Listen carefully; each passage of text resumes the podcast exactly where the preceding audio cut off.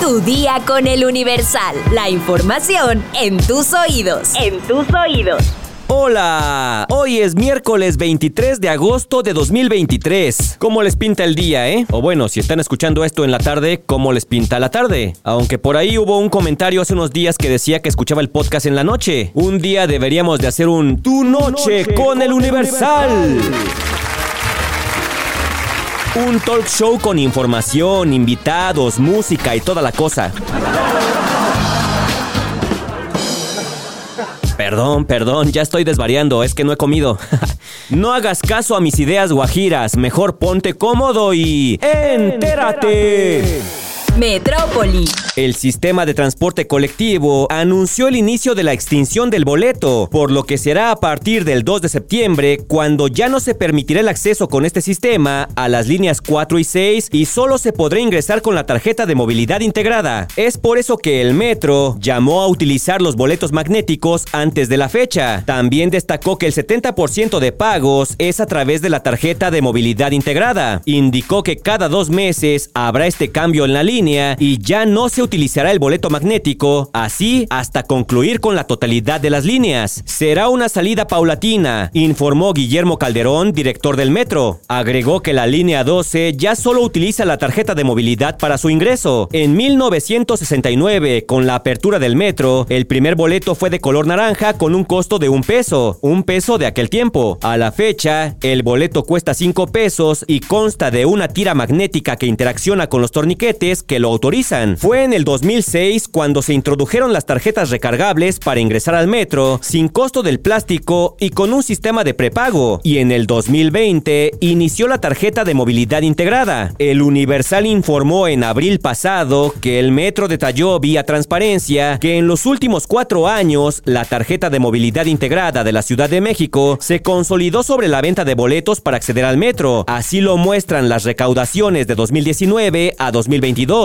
por ejemplo, el año pasado, el sistema de transporte colectivo recaudó por recarga del plástico 3.130 millones 190 mil 413 pesos, monto superior a los 1.670 millones 384 mil 730 pesos que se obtuvieron por el boletaje, mientras que en el 2019 por la venta de boletos obtuvo 3.014 millones 745 mil 985 pesos, mientras que por recarga de la tarjeta las ganancias fueron del orden de 3.306 millones 407 mil 669 pesos. Uh, yo todavía me acuerdo cuando el boleto del metro costaba 50 centavos. Uh, ¡Qué tiempos aquellos! Nación. El presidente Andrés Manuel López Obrador pidió esperar el fallo definitivo de la Suprema Corte de Justicia de la Nación sobre los libros de texto gratuitos y no descartó que los pueda entregar para quienes los quieran en su casa o tianguis de libros.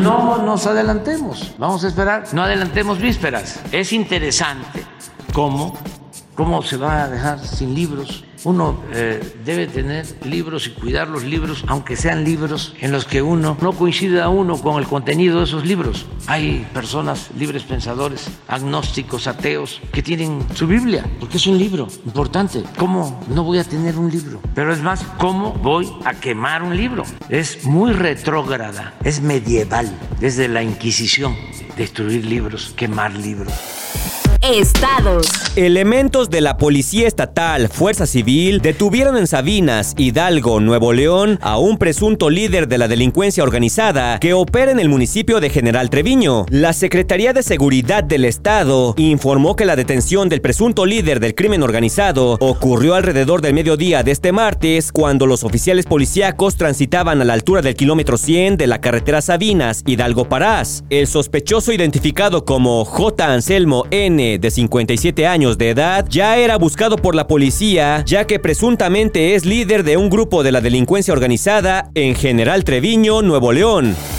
Espectáculos. El arranque de la gira de Luis Miguel en Chile se ha visto empañado por los presuntos problemas de salud que lo han aquejado en los últimos días. De acuerdo con medios locales, previo a su primer concierto en el país, el cantante habría sido hospitalizado de emergencia debido a una severa gripa y aunque esta información no fue confirmada, lo que sí se sabe es que actualmente se encuentra estable y dispuesto a cumplir con las más de 50 fechas que le restan a su gira 2023.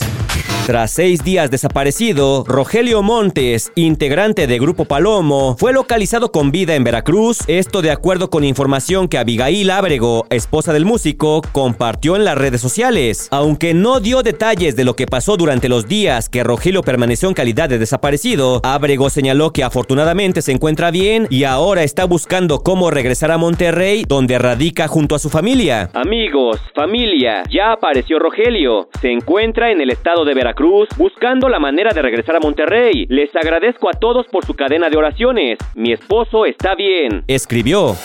La nota curiosa del día. El zoológico de Brights, en Tennessee, Estados Unidos, celebró el nacimiento de una jirafa sin manchas y necesita ayuda para nombrar a la jirafa extremadamente rara, así lo reportaron medios internacionales. La jirafa hembra, nacida el 31 de julio, sin el distintivo patrón moteado por el que son conocidas las jirafas, además de sus cuellos extremadamente largos. Mide ya 6 pies de altura, lo que equivale a un metro con 82 centímetros, y está bajo el cuidado de su madre y el personal de recinto. El zoológico de Brights dice que el último registro del nacimiento de una jirafa sin manchas fue en 1972 en Tokio y agrega que la vida útil de una jirafa es de 25 a 30 años aproximadamente, aunque no sé a qué se refiere con eso de la vida útil. Pues que la rentan o qué.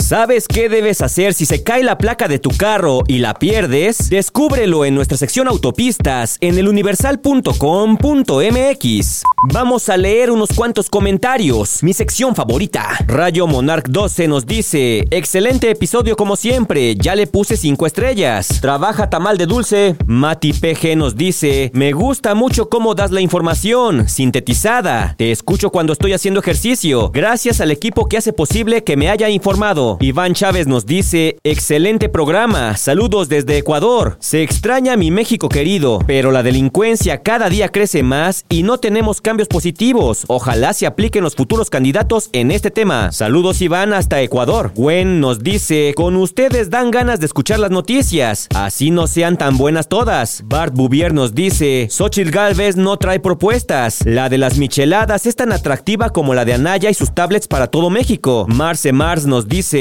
el tema de corcholatas y promesas políticas son mal planeadas y poco creíbles como todos los dramas de la Casa de los Famosos. En fin, gracias por informar, los queremos mucho. Y por último, Black Dragnor nos dice, la diversidad no existe, solo hay dos sexos, mujer y hombre. Lo de los libros sí están adoctrinando en algo anticientífico. Por otro lado, estas mujeres de la política y su violencia machista política me hartan. Bueno, pues ahí está el comentario y pues si alguien está en desacuerdo, puede utilizar la caja de comentarios también para que se arme el bonito debate. Y por último, saludos a Sara Magali Rojas que dice que sigue esperando la cena, la rifa y la tamalada. Les recuerdo, o más bien les informo que desde hace algunos días en Spotify publicamos una encuesta en la que ustedes también pueden participar. Así también sabremos qué opinan acerca de alguna noticia que toquemos en este podcast. No es en todos los episodios, pero en algunos sí. Su opinión es muy importante, así que participen. Pero por hoy ya estás informado, pero sigue todas las redes sociales de El Universal para estar actualizado. Comparte este podcast y mañana no te olvides de empezar tu día. Tu, día, con, El Universal. Tu día con El Universal. La información en tus oídos. En tus oídos.